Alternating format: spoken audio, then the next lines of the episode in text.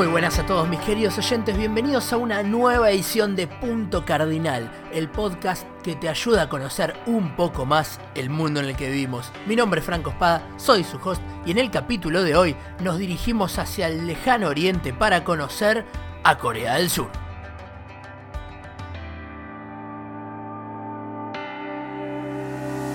Bienvenidos un día más acá a Punto Cardinal. Hoy vamos al lejano oriente, hoy volvemos a Asia, esta vez para la parte más oriental de Asia. Y tenemos un capitulazo, un capitulazo porque vamos a estar viendo un país muy influyente en la cultura popular actual, pero también un país con gran historia y también una historia que continúa siendo polémica hasta el día de hoy. Sobre todo cuando hablamos con su relación con su vecino del norte, Corea del Norte. En el capítulo de hoy vamos a estar hablando de la República de Corea. Sí, no se llama Corea del Sur, el nombre oficial es la República de Corea. Le decimos Corea del Sur por una cuestión de practicidad, de que hay una al sur y la otra al norte. Como se imaginarán, es un país que está ubicado al sur de la península coreana, que limita a su norte con la República Popular Democrática de Corea, o sea Corea del Norte, si tampoco se llama Corea del Norte, sino que se lo decimos por practicidad, a su este con el mar de Japón, a su sur con el estrecho de Corea, que es un estrecho que separa a la península coreana de Japón continental, o de las islas japonesas, mejor dicho, y a su oeste con el mar amarillo que lo separa de China. En la República de Corea viven 50 millones de personas, de las cuales 20 millones viven en su capital y ciudad más poblada, Seúl. Su forma de gobierno es la de una república presidencialista. Su moneda es el won surcoreano y su idioma y alfabeto es el coreano. Y una vez dada la introducción a Corea del Sur, podemos empezar a hablar de su geografía.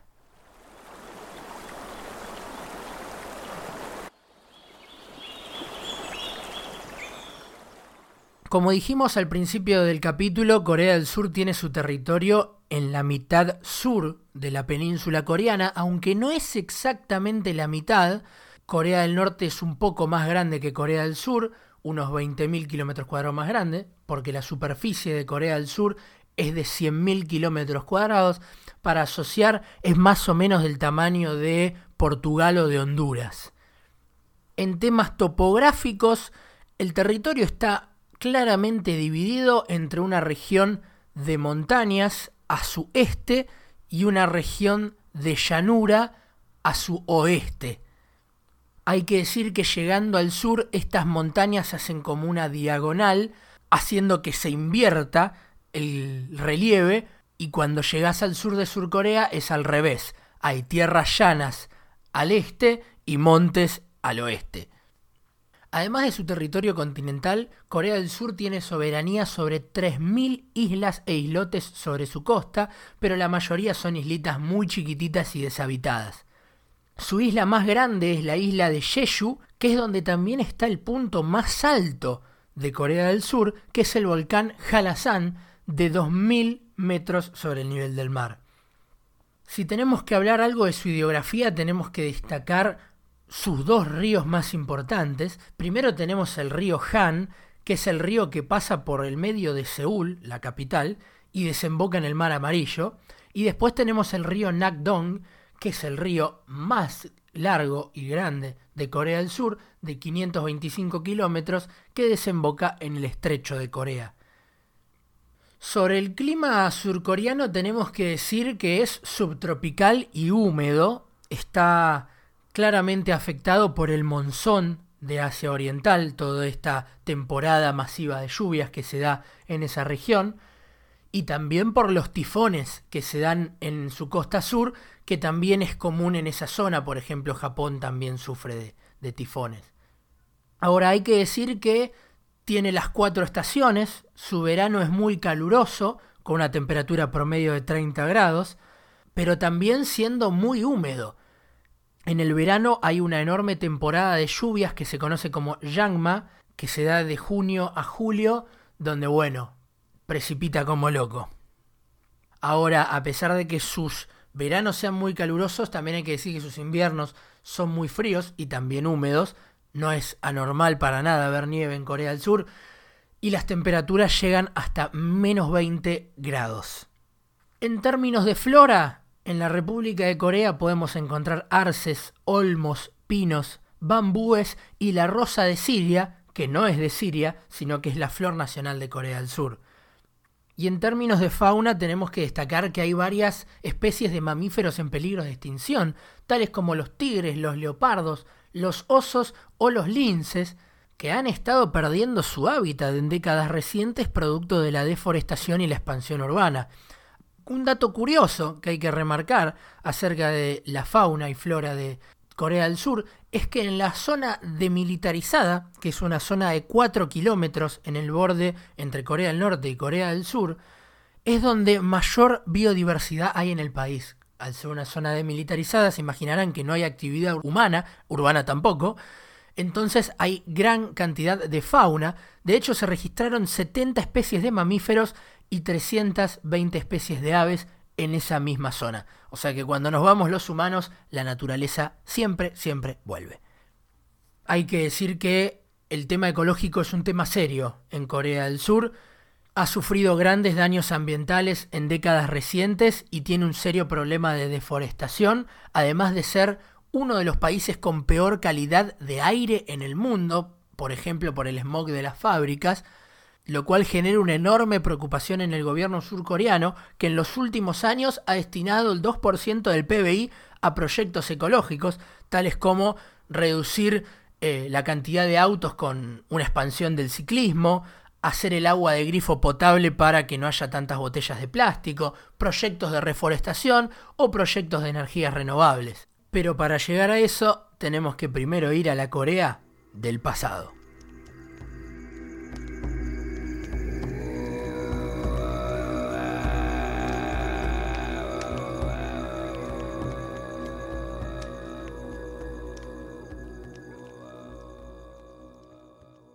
Durante la mayoría de la sección vamos a estar hablando de la historia combinada de la península coreana. No hay una historia independiente durante la mayor parte de la historia humana de Corea del Sur y Corea del Norte. Van a ver que eso es un concepto bastante, bastante moderno. Los primeros humanos que llegan a la península coreana llegan alrededor del 500.000 a.C., o sea, hace lo que técnicamente se conoce como una banda de tiempo que hay gente viviendo en la península de Corea. Se sabe que en el por lo menos 100 antes de Cristo había un reino coreano que ocupó toda la península, que se conoce como el reino de Gojoseon, que se tiene como el primer reino coreano, que según las leyendas se formó en el 2333 a.C. Pero de vuelta, estamos hablando desde el punto de vista de las leyendas, no desde el punto de vista histórico. Sí sabemos que este reino existió y de hecho en el 108 a.C., o sea, 2000 años después de lo que dicen las leyendas, la China de la dinastía Han invadió este reino coreano de Gojoseon, destruyéndolo y fragmentándolo en diversas ciudades-estado. Varias de estas ciudades-estado se van a hacer más poderosas y van a ir anexando a sus vecinas hasta que en Corea entre el 300 y el año 668, después de Cristo por supuesto, se da en Corea lo que se conoce como el periodo de los tres reinos. No confundirse con el periodo de los tres reinos chinos, eso es otra cosa. Estos tres reinos más importantes de Corea van a ser el reino de Bakje y de Silla en lo que hoy sería Corea del Sur y el reino de Koguryo en lo que hoy sería Corea del Norte. Estos tres reinos van a ser reinos que van a adaptar el alfabeto y el budismo chino en esta misma época. A partir del 676, uno de estos reinos, el reino de Silla, va a conquistar al resto, también con ayuda de los chinos, y va a unificar nuevamente a Corea. Por eso digo, durante la mayoría de la historia, Corea estuvo unida. En el 918 se va a acabar este reino de Sila y va a ser reemplazado por el reino de Corio, de ahí el nombre de Corea, es una derivación de Corio, Y este reino de Corio va a existir entre el 918 y el 1392. A este reino de Corio lo van a invadir los mongoles en el 1200, haciéndolo efectivamente un estado tributario. Ya vamos a estar viendo que más o menos gran parte de la historia coreana es viene alguien de afuera, los invade y, los anexa, tienen una historia de ocupación extranjera interesante los coreanos. Cuestión que después de las invasiones mongolas, los mongoles solamente los hacen un estado tributario, pero los permiten seguir gobernándose.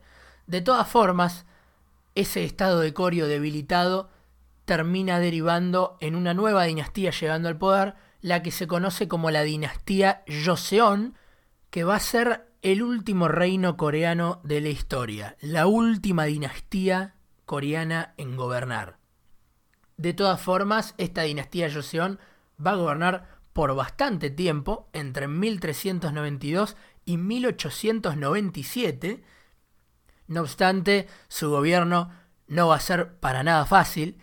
En 1592 y después de vuelta en 1598 vienen las invasiones japonesas. Los japoneses van a invadir Corea, pero los coreanos los van a sacar a patadas en las dos ocasiones. Pero ahí no termina ni mucho menos la historia de Corea siendo invadida. En 1700 Corea es invadida de vuelta por su otro vecino, China, la China de la dinastía Qing.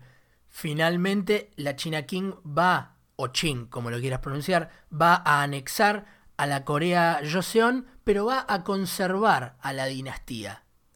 O sea, el rey de Corea puede seguir gobernando su territorio siempre y cuando esté subyugado y pagando tributo a los chinos. Y este estado de Corea dentro de la dinastía Qing va a durar hasta la primera guerra sino-japonesa, la primera guerra entre Japón y China, en 1895, donde Japón va a anexar Corea, va a invadir Corea y la va a anexar dentro del dominio colonial japonés. en el reciente creado imperio japonés van a tener ahí su venganza los japoneses y finalmente se van a salir con la suya. Y Corea va a quedar bajo el dominio japonés entre 1895 hasta 1945, hasta después de la Segunda Guerra Mundial.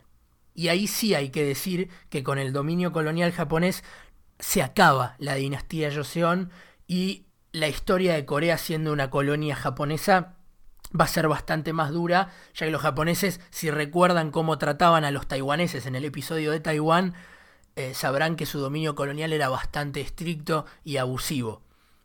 La cuestión es que la historia moderna de Corea empieza cuando termina la Segunda Guerra Mundial.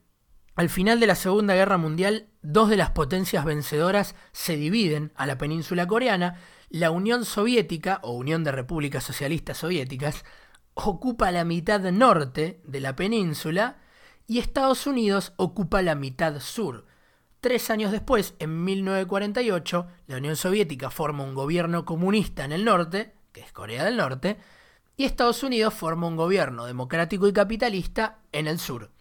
Pero, pero, pero, estos dos gobiernos van a querer unificar la península, principalmente Corea del Norte va a querer tragarse a Corea del Sur en 1950, dando pie a la Guerra de Corea.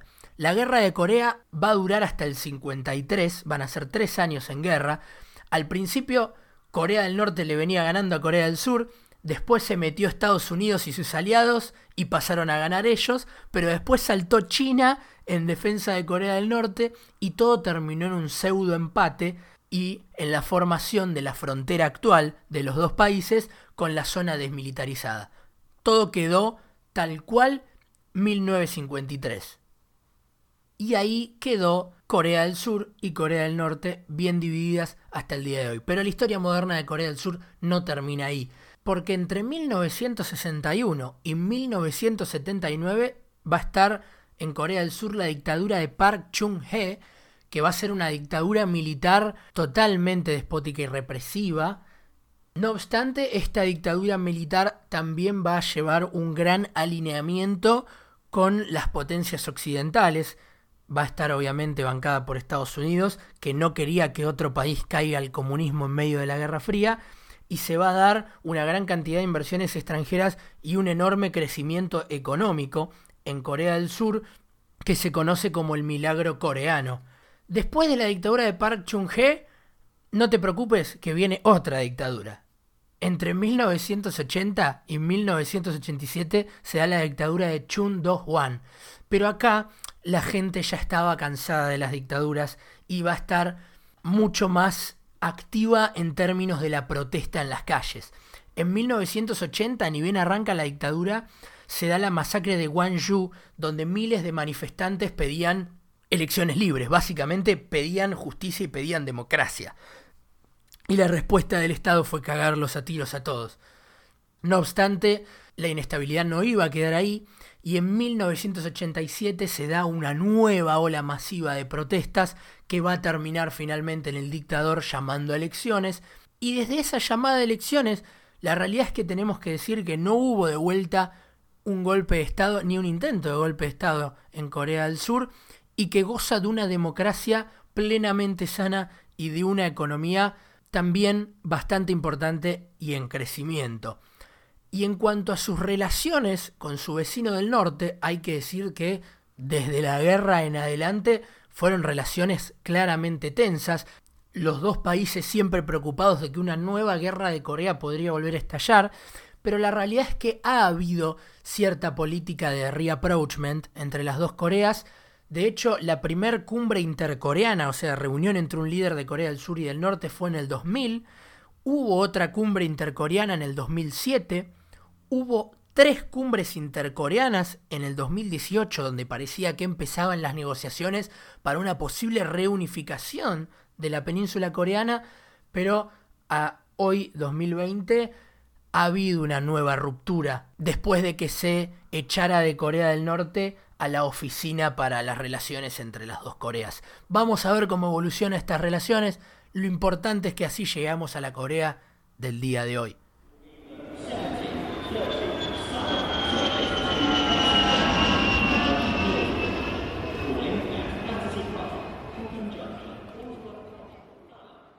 En la actualidad, Corea es miembro de la Cumbre de Asia Oriental, del Foro Económico de Asia-Pacífico y también del G20, este organismo de las 20, entre comillas, economías más grandes del mundo.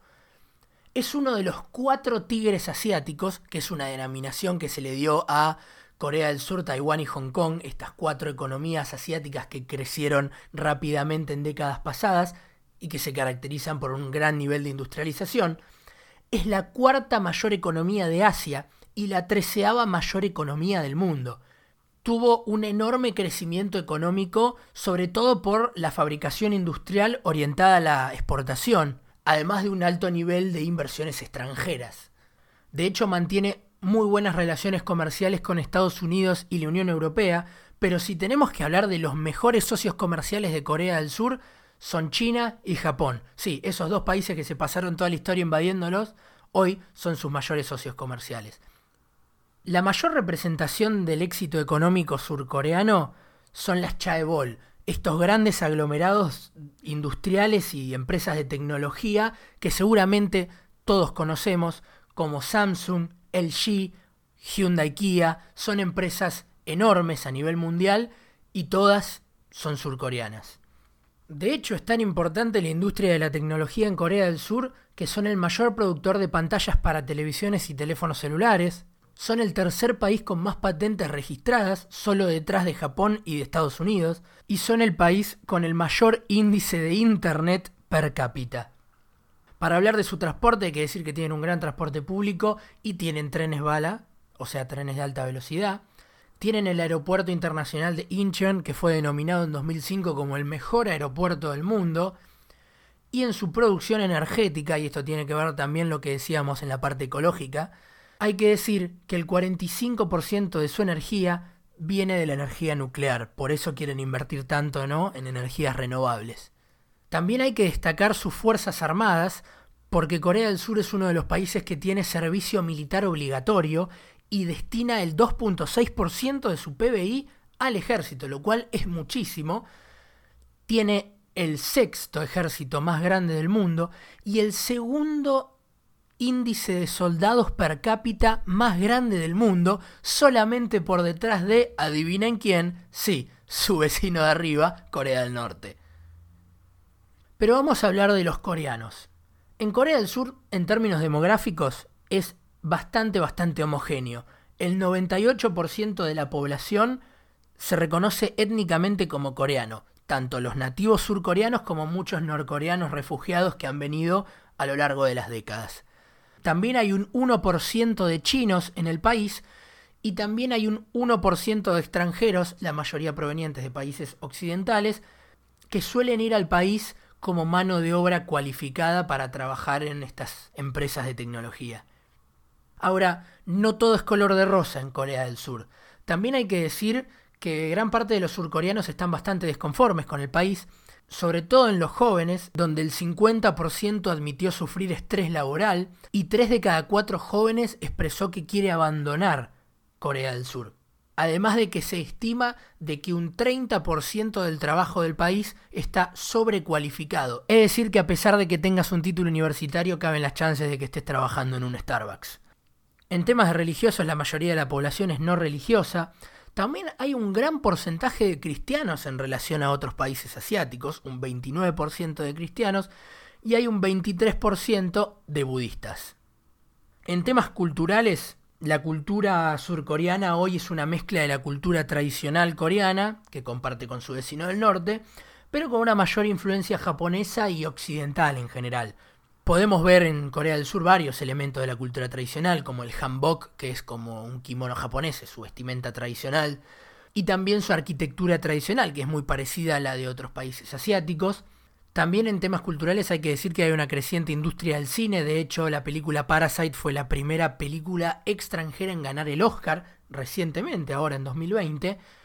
Y en temas musicales tenemos que hablar del Hanguk, que es su música folclórica tradicional, y por supuesto tenemos que mencionar al K-pop, que es el género más revolucionario musical que tiene Corea del Sur, el género más popular en el país y también de enorme éxito a nivel mundial que si entraste a Twitter alguna vez en los últimos 5 años, no hay chance de que no sepas lo que es el K-pop. En temas gastronómicos, podemos destacar platos como el bulgogi, que es un arroz con carne de res, el bibimbap, que también es un arroz mezclado, el japchae, que es unos fideos con salsa de soja y verduras, el kimchi, el té, en temas de bebidas, el soju, que es un licor, y también los vinos de arroz. En temas gastronómicos, básicamente, comparte muchos elementos de la gastronomía japonesa y también de la gastronomía china. Y para finalizar, hablemos un poco de los deportes. Corea del Sur supo conseguir 267 medallas en los Juegos Olímpicos de verano, entre las cuales la mayoría fueron en judo, tiro con arco y taekwondo, arte marcial oriunda de Corea, el taekwondo es coreano. Y además tienen 70 medallas en los Juegos Olímpicos de invierno, 48 de las cuales fueron en patinaje sobre hielo. Sin embargo, ninguno de estos deportes es el más popular en Corea del Sur. Por lejos, el deporte más popular y más visto en Corea es el béisbol. También hay que decir que en Corea del Sur se jugaron los Juegos Olímpicos de Seúl 1988, se jugó la mitad del Mundial 2002, porque el Mundial fue Corea y Japón, y desde 2010 que se corre el Gran Premio de Corea del Sur en Fórmula 1. Y para finalizar, tenemos que decir que es el país donde más crecieron y continúan creciendo los eSports, los deportes electrónicos, es el país donde son más populares, principalmente en la actualidad del juego League of Legends, donde tenemos grandes equipos como SKT, que es el equipo que más veces ganó el Mundial de LOL, tenemos jugadores como Faker, que es reconocido como el mejor jugador de la historia del League of Legends, y también hay que decir que Corea del Sur hosteó el Mundial de LOL en dos ocasiones y ambas finales tuvieron que jugarse en estadios mundialistas de fútbol por la cantidad de gente que fue a verlo. Sin mencionar que Corea del Sur fue el primer país en reconocer a los esports como un deporte. Y así llegamos al final del capítulo de hoy, terminamos con el capítulo de la República de Corea, un país con una enorme industria en temas tecnológicos, donde todos conocemos por lo menos una o dos marcas coreanas, con gran influencia en la cultura popular también, por lo menos en la actualidad, pero también con una enorme historia tradicional y también con una historia reciente de la Guerra Fría que continúa a día de hoy, digamos, los límites de Corea del Sur. Es un lugar donde la Guerra Fría todavía no terminó y por lo menos yo no puedo evitar sentir eso como algo totalmente interesante. A pesar de que te digan que la Guerra Fría terminó con la caída del muro de Berlín en el 89, para los coreanos la Guerra Fría sigue a día de hoy. Y así llegamos al final. Hay que decir que este capítulo de Corea del Sur fue elegido en una encuesta de Twitter, al igual que los capítulos anteriores. En la encuesta competimos a ver si iba a ser el capítulo de Corea del Sur o de Corea del Norte. Hago estas encuestas todas las semanas, así que si quieren votar acerca del próximo capítulo de Punto Cardinal, no se olviden de seguirme en Twitter arroba Franco el Espada. También pueden seguir a Punto Cardinal el Instagram arroba punto cardinal punto geo y nos vemos la semana que viene en una nueva edición de Punto Cardinal. Chao.